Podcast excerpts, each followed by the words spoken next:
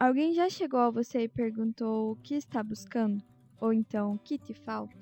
Constantemente eu me pego pensando se eu estou no caminho certo para buscar o que eu realmente quero.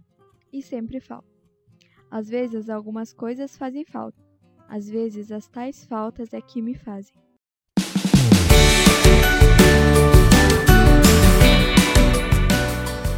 Olá, leitor! Eu sou a Kimberly e o nosso podcast de hoje vai ser um pouquinho diferente.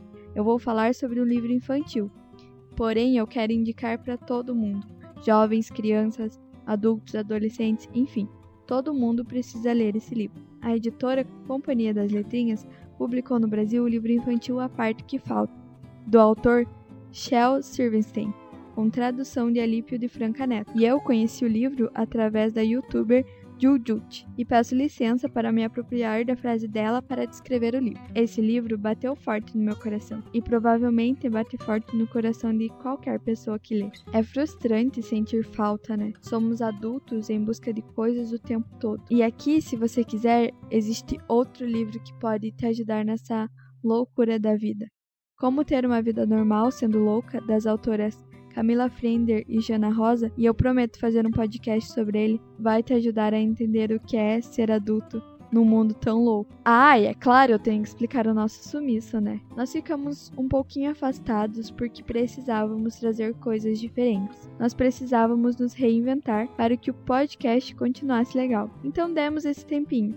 Porém, agora voltamos a todo vapor novamente. E sobre o livro, eu quero deixar aqui a minha reflexão e a minha interpretação sobre ele para que talvez te ajude a entender essa vida doida que a gente vive. A vida é uma eterna busca e uma eterna falta. Se você ainda não tinha percebido, sinto em lhe dizer, sempre vai faltar alguma coisa. E mesmo que você se sinta completo por um tempo, hora ou outra vai faltar de novo e você vai voltar a buscar. Será assim até o final dos seus dias. No livro, o personagem principal uma bola incompleta, busca uma parte que falta nele. No decorrer do livro, consegue encontrar, por vezes pequena demais, outras perde a parte, ou segura forte demais e acaba quebrando. Quando finalmente parece encontrar a peça perfeita, começa a rolar rápido demais, já que está completo. Então ele começa a perceber que está perdendo coisas. Não pode mais parar para conversar com uma minhoca, nem deixar que a borboleta pouse nele. Para ele era a melhor parte. Então ele acaba percebendo que o que fazia feliz era justamente a eterna busca. Uma vez me disseram que a poesia está onde você menos espera que ela esteja. Isso também se aplica ao que procuramos. Nós estamos sempre acelerados, buscando coisas constantemente incompletas, quando na verdade o que precisamos ou o que queremos está a um passo de nós ou bem embaixo do nosso nariz. Basta olhar com atenção. Às vezes é um abraço, às vezes é um sorriso,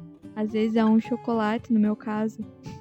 Sempre sentiremos falta de algo ou de alguém. Eu, por exemplo, para fazer faculdade, eu tive que abdicar de estar perto das minhas irmãs, que por acaso são só as minhas melhores amigas. Ou então abdicar de estar perto dos meus pais e da minha casa e da segurança que uma cidade pequena me trazia. Mesmo assim, se eu ainda pudesse ter tudo isso, então eu sentiria falta de estar na faculdade e das coisas que eu já consegui realizar longe de casa. A vida é sobre sentir falta de algumas coisas para ter outras.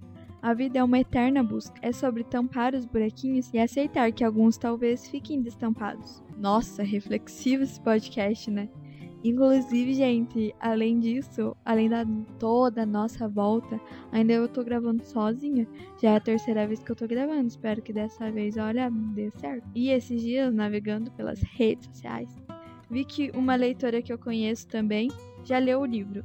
Então eu convidei ela para mandar um áudio para contar pra gente a visão dela sobre esse livro, a reflexão que ela fez. Olá, Elo, pode entrar. Oi, Kim. Oi, pessoal que está ouvindo esse podcast. Eu sou a Heloise e eu me sinto muito querida por estar aqui falando com vocês sobre um dos meus livros favoritos. Eu conheci a parte que falta através de um vídeo da JoJo e depois desse vídeo eu percebi que precisava desse livro na minha estante e na minha vida e que eu precisava indicar ele para o maior número de pessoas, porque ele é um livro essencial com um tema universal, que por mais que não seja escrito para você, é 100% sobre você e é completamente impossível não se identificar com a história. Você consegue ler ele mil vezes e as mil vezes aprender algo novo, não necessariamente sobre a história, mas sobre si mesmo. A gente vive num mundo de tantos excessos e ainda assim a falta continua sendo o motor humano e o que nos impulsiona a estar sempre buscando por algo novo e algo diferente.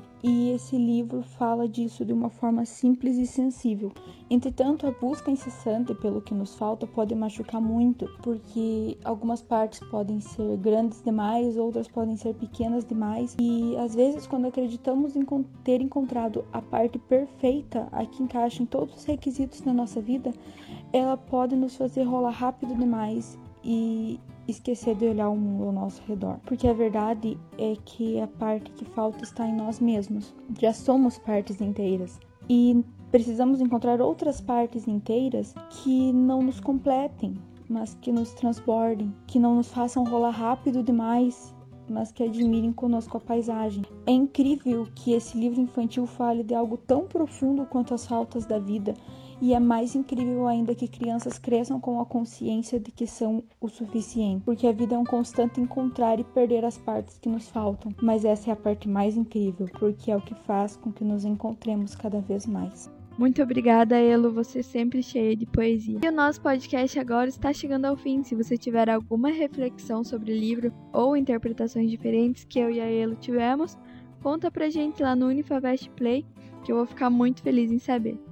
E ai, gente, tô muito feliz em estar de volta com um tema tão legal e tão importante.